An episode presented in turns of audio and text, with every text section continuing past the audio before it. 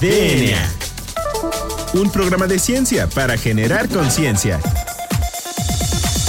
Con sus científicos favoritos, J.C. Gómez y Nadia Rivero. DNA. Bienvenidos a una edición más de este su programa favorito sobre divulgación de la ciencia DNA, un programa de ciencia para generar conciencia. Yo soy la doctora Nadia Rivero y me acompaña el famosísimo doctor Juan Carlos Gómez Berjan. Juan Carlos, muy buenas tardes. ¿Qué nos cuentas el día de hoy? Pues muy bien, Nadia, muy, muy feliz en una edición más. Eh, en esta ocasión tenemos un programa muy particular y muy eh, especial que vamos a hablar de... Coronavirus. Con eso que está ahorita eh, la, pandemia fuerte, entonces seguramente para cuando ustedes lo escuchen ya van a ver inclusive más casos de esta enfermedad. Así es, Juan Carlos. Y bueno, pues nosotros quisimos hacer este programa porque pues ya casi va un mes de que se dio la alerta sanitaria acerca del coronavirus. Entonces, ¿qué te parece, Juan Carlos, si para dar inicio a este programa especial, pues les platicamos al auditorio qué es el coronavirus? Pues mira, el coronavirus es de la familia eh, Coronavidae o Coronavidae, que es, eh, bueno, tiene ese nombre porque los virus están compuestos por, eh, bueno, en su mayoría, por ácidos nucleicos y por una proteína, una, una cápsula de proteína que está envuelta el, el, ácido nucleico, puede ser DNA o RNA, ¿no? Y este en particular, o esta familia en particular, tiene eh, una morfología como una especie de corona. Así es, de hecho, quizá ya nuestro auditorio en múltiples ocasiones con todo este bombardeo mediático que hay del coronavirus, seguramente ya vieron una imagen. Y si no la han visto, no se preocupen porque en nuestras redes sociales la pueden encontrar. Y de hecho, esta imagen que les pusimos en nuestras redes sociales es del primer aislamiento del coronavirus en Australia en un paciente que fue infectado con esta enfermedad. Entonces, como bien dice Juan Carlos, este virus eh, forma parte de una familia que está formada por siete coronavirus. Este, el virus de Wuhan, es el más este, reciente y pues también está asociado o está identificado porque provoca el síndrome respiratorio por coronavirus de Oriente Medio, también conocida como MERS, y también provoca la enfermedad del SARS. ¿Te acuerdas del SARS, Juan Carlos? Sí, el SARS en China, más o menos por ahí de los 2000, en 2001 o 2 me parece, 2002, eh, afecta a más o menos 8 mil personas y provoca más o menos 700 muertes. Eh, aún sin embargo tiene una tasa de mortalidad relativamente baja comparado con el MERS, que es un coronavirus también causante del síndrome respiratorio de Medio Oriente. Ese tenía una letalidad del 35%. De 2.400 casos de la infección, eh, más o menos 800 personas se fallecieron. Así es. Y bueno, pues ya que sabemos las generalidades del coronavirus, pues vamos a platicar un poquito de los síntomas que desata el virus una vez que nosotros lo adquirimos. Entonces, se ha descrito que este virus o este conjunto de virus provocan síntomas similares a los de la gripe común, es decir, uno se siente con el cuerpo cortado, tiene escurrimiento nasal, se siente cansado, hasta que empiezan a acentuarse los síntomas y empiezan a provocar complicaciones respiratorias, que es lo que puede llevar a las, a las personas a la muerte si no son atendidas correctamente, ¿es verdad?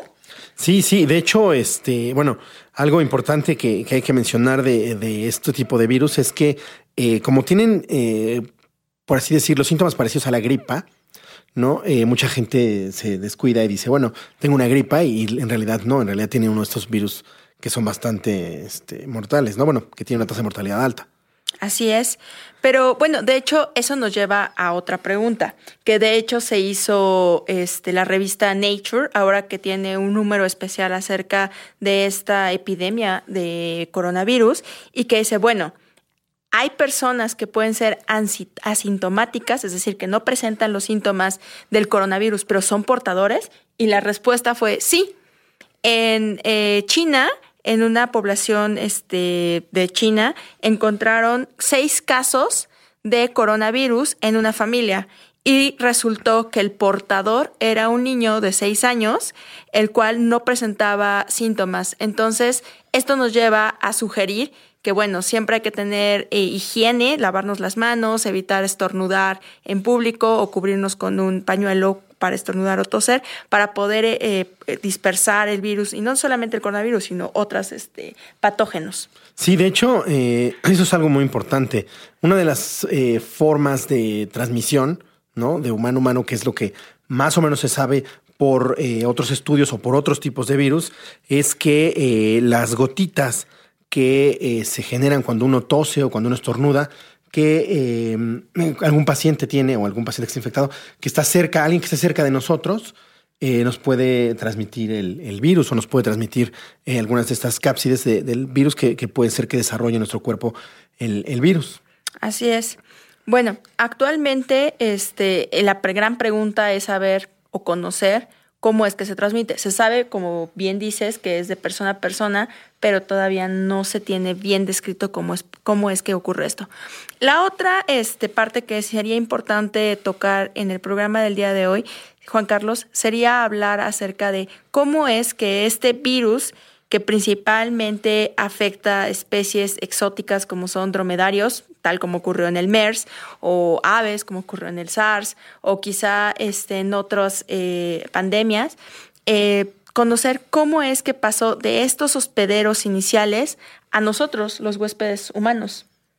Sí, sí, es algo muy importante. De hecho, esa es una de las como eh, cuestiones por las cuales se hace eh, o se secuencia, por ejemplo, el genoma, o es tan importante secuenciar el genoma de este tipo de virus y por la cual, eh, si ustedes ven entrar un poquito al, al, a ver del virus, te dicen, ah, es que ya se tiene la secuencia o ya se aisló, es precisamente en ese sentido, porque el, tener la secuencia del, del, virus te permite hacer algunos análisis que se llaman filogenéticos, que es como de asociación con otras especies o de dónde viene, ¿no? Y poder decir, bueno, este se parece a este que estaba en tal o en tal especie o que infecta también a tal o tal especie, que es una de las eh, como cosas que más ahorita urge en, en, este sentido de, de, este virus, ¿no? Encontrar cuál fue el, el, la especie o de dónde dio el salto de especie para infectar al humano. Así es. La hipótesis en la que están trabajando las autoridades es que el virus se originó en un animal todavía no identificado que pasó al humano en un mercado de mariscos en Wuhan y que actualmente este mercado pues está cerrado. Entonces, al consumir algún producto o estar en contacto eh, con alguno de estos animales que estaba este, contaminado, el virus ya había mutado y fue capaz de poder infectar al humano. Entonces, con esta técnica que menciona Juan Carlos de secuenciación, se cree que quizá fue un murciélago el que fue el hospedero este, eh, inicial para después pasar a una especie intermediaria que se desconoce y que después infectó al hospedero humano. No sé si en redes sociales ustedes vieron en algún momento que se creía que era por consumir serpientes como parte de la comida como exótica tradicional en China y que bueno, aquí es un paréntesis muy importante porque no es bueno comer especies exóticas, ¿verdad Juan Carlos? Sí.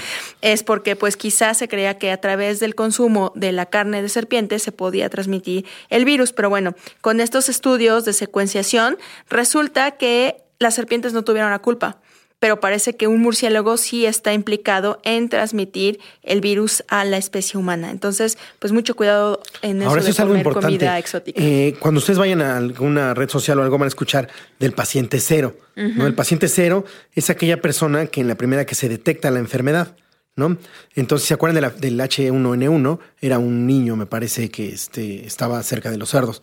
Entonces, en este caso del coronavirus, no, eh, todavía no se sabe que, quién es el paciente cero, que es lo más importante porque es como se conoce la dinámica de la transmisión de la enfermedad. Así es. Entonces, bueno, pues es muy interesante pues ir conociendo acerca del coronavirus para poder saber cómo tratarlo. Y bueno, este dentro de todo esto que ya discutimos, a mí me surge la pregunta, ¿hay fármacos para tratar el coronavirus, Juan Carlos? Todavía no hay este ningún fármaco a la fecha. Ya hay investigaciones, ¿no?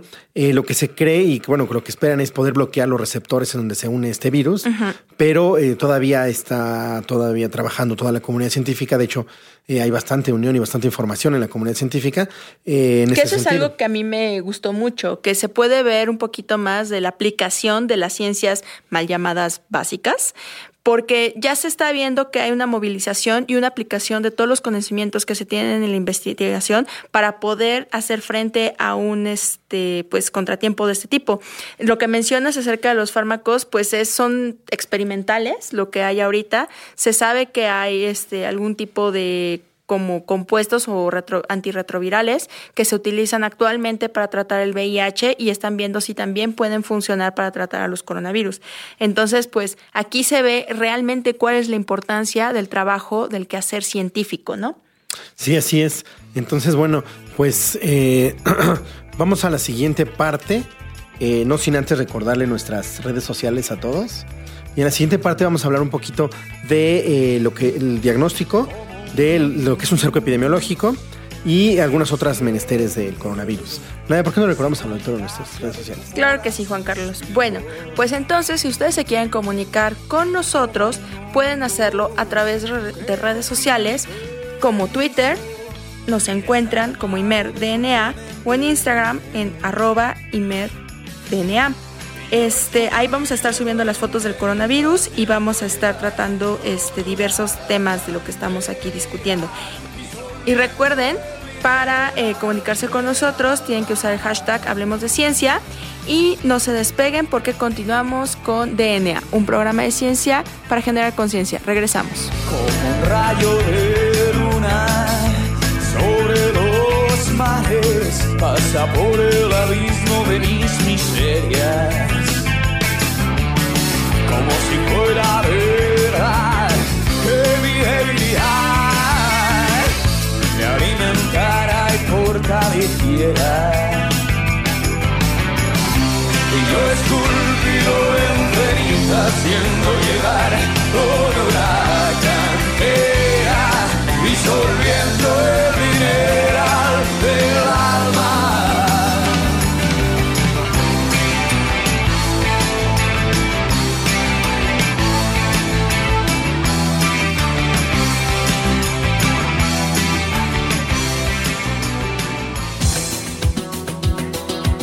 en menos de lo que tus genes se traducen a proteínas.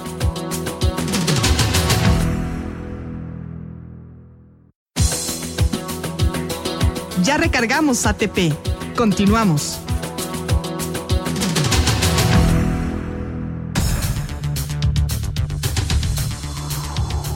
Pues ya regresamos a DNA y bueno, pues pudieron escuchar un poquito acerca de esta canción que se llama Virus de Héroes del Silencio, que está muy ad hoc al tema, para continuar ahora con nuestro programa especial acerca del coronavirus.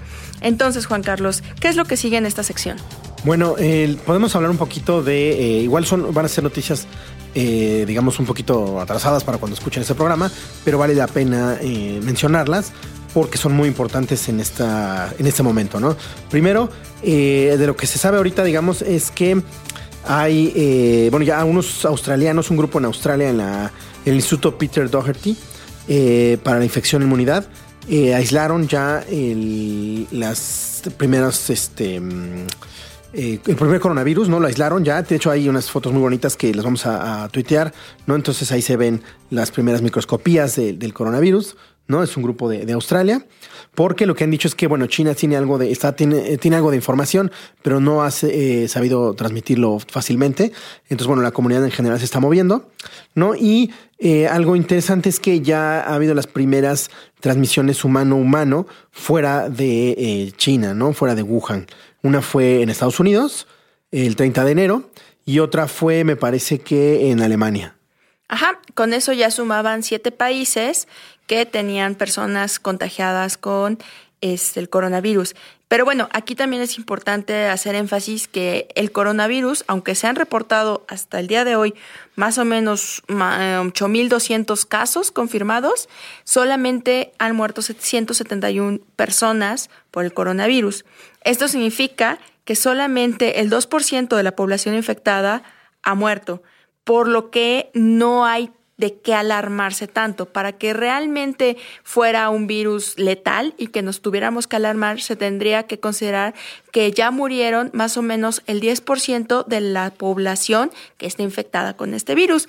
Y de hecho, bueno, eso nos lleva a otra pregunta que es cómo es que se estudia eh, la epidemiología, cómo es que se genera un cerco sanitario cuando se tiene un problema de esta magnitud. Sí, eso es algo importante porque mucha gente eh, tiene la idea de, y bueno, luego se, se- usa mucho en Hollywood o en, en estas, en estos documentales donde se dramatiza de que, bueno, la, la gripe española y que, este, bueno, vamos a, este, todos a morir porque va de repente a surgir una enfermedad que nos va a matar a todos. Pero bueno, algo importante que hay que mencionar es que cuando eh, fueron estas grandes pandemias, no teníamos la información ni los avances que se tienen hoy en salud pública.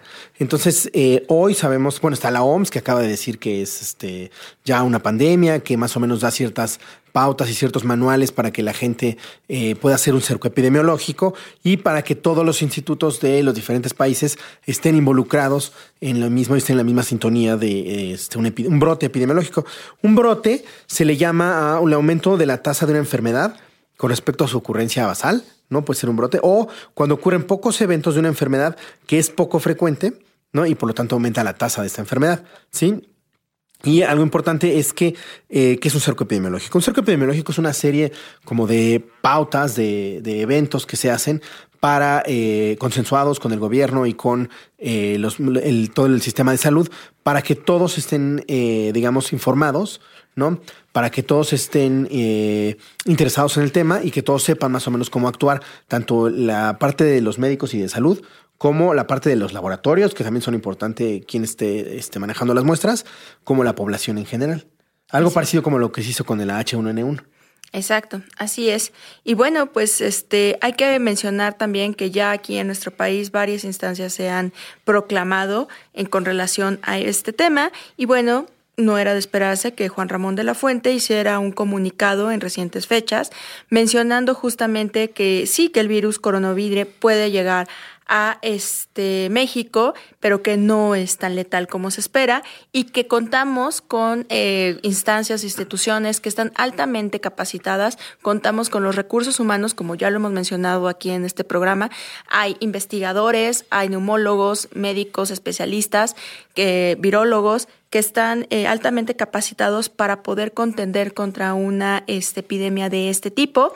Y bueno, pues hecho, hay que tener sí. un poco de recomendaciones que, bueno, estos vamos a pasar al final, pero ¿qué ibas a mencionar, Sí, Juan Carlos? sí, de hecho, la Dirección General de Epidemiología, que está conformada por seis direcciones del área, es la que eh, se conjunta, digamos, todo el quehacer en cuestiones de vigilancia epidemiológica, sí, y el Instituto de eh, Referencia Epidemiológica, que eh, tiene entre sus objetivos y entre su misión y su visión eh, precisamente eh, formar recursos y tener recursos humanos para hacer todos los análisis. Y es el que se ha encargado inclusive a la fecha de hacer los análisis de mm, coronavirus. E inclusive como tú bien mencionas el 21 de enero se emite un aviso epidemiológico por parte del INDRE ¿no? Para que cualquiera, y Secretaría de Salud, para que cualquier eh, caso de sospecha de, de coronavirus se tome la muestra pertinente y se envíe al INDRE.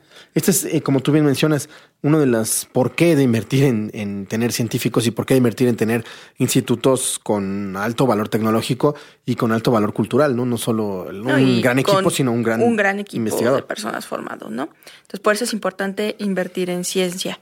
Y bueno, pues entonces con esto podemos redondear un poquito en el tema y decir que, pues sí, hay que tener nuestras precauciones, nuestras recomendaciones habituales de higiene, como es este, pues lavarnos bien las manos, eh, cubrirnos la boca y la nariz al toser o estornudar, tener la cocción completa de nuestros alimentos y bueno, también tener eh, cierto como recelo al contacto estrecho con cualquier persona que presente signos de afección respiratoria, como tos o estornudos. Pero esto pues es en general. Entonces, de hecho, yo creo que tendríamos que tener un todavía un poquito más de alerta con esto que ocurrió en el metro hace pocos días con una persona que falleció lamentablemente. Aparentemente. ¿no? Por Aparentemente tuberculosis. por tuberculosis. Entonces esto sí llama un poquito más la atención porque esto ya lo tenemos aquí. Entonces ahí sería una llamada de atención para las autoridades pertinentes. Entonces, Juan Carlos, pues vamos a pasar a las recomendaciones asociadas con este tema. ¿Cuál es tu recomendación? Mira, mi recomendación es en un, eh, hay, bueno, un documental de la, de la gran N, en donde eh, se habla de, se llama Pandemia, Pandemic o Pandemia, en donde son como cuatro capítulos, es como una miniserie documental y se habla bastante bien y se aborda bastante bien el tema de eh, lo que es eh, la investigación en cuestión de virus eh, relacionados con, este, con coronavirus, ¿no? Y no solo eso, sino cómo serían los brotes. Se toma inclusive los anti-vacciners, se toman entrevistas de diferentes grupos, ¿no? Y eh, creo que me parece muy, muy completo para que la gente esté como informada del tema. Sí, yo ya tuve oportunidad de ver un par de capítulos, a mí me pareció que está muy interesante, salvo algunas cosas que yo no estoy de acuerdo, como la posición de los anti-vacciners, cómo es que se defienden y todo eso, pero es una forma muy interesante de poder llegar hacia la sociedad y poder transmitir con cuál es la relevancia de poder este, generar investigación, desarrollar vacunas y poder este, controlar pues, este tipo de pandemias. Entonces, mi este, recomendación para este episodio especial sobre coronavirus. Es un video muy corto, dos minutos y medio más o menos, lo pueden encontrar en YouTube. Es de la editorial Nature, así Nature, como se escucha, en inglés Nature, que eh, abarca de una forma muy general y muy amigable para el auditorio, qué es el coronavirus, cómo surgió, qué lo conforma, cuáles son las actualizaciones más recientes acerca del tema y pues le puede aclarar quizá a nuestro auditorio un poquito más las dudas.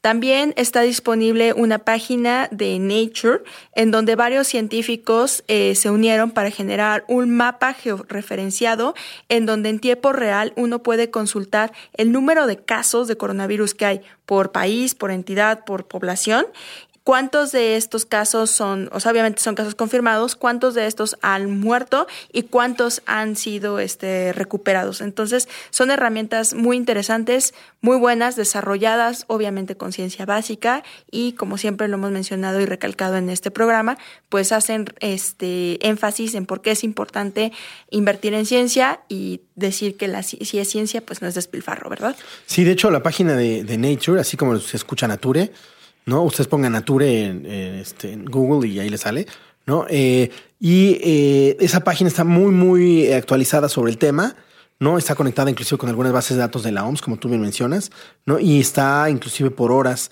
dando eh, información sobre el tema. Es, me parece es. muy importante que el, bueno, no solo el virus, sino lo importante es también cómo está utilizando las redes sociales para dar información, ¿no? Sobre el tema. Muy bien. Y bueno, pues eh, mi recomendación de canción sería eh, R.E.M., It's the End of the World, ¿no? Eh, para que esté muy ad hoc en el tema. That's great, it starts with an earthquake, birds and snakes, an airplane. Lenny Bruce is not afraid. I have a hurricane, listen to yourself, churn world serves its own needs. Dummy serve your own needs, beat it up an ox, speak grunt, no strength. Clatter with fear, bite down, high wire and a fire represented seven games in the government for hire and a combat site. Left to west are coming in a hurry with the furies breathing down your neck. Team my team reporters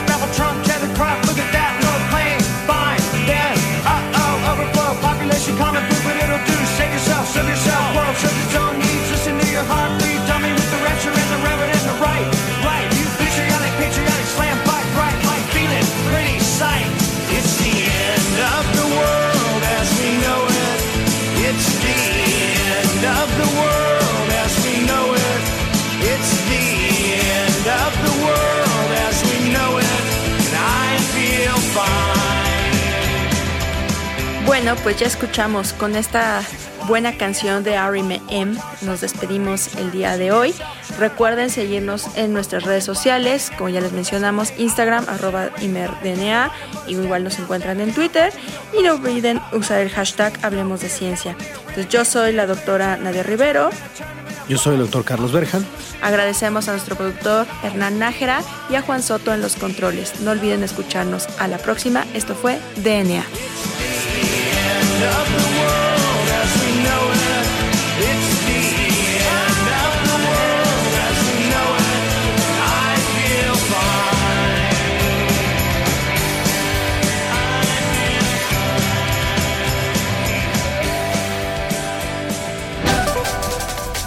DNA. La materia no se crea ni se destruye, solo se transforma. Nos vemos en el próximo programa de DNA, un programa de ciencia para generar conciencia.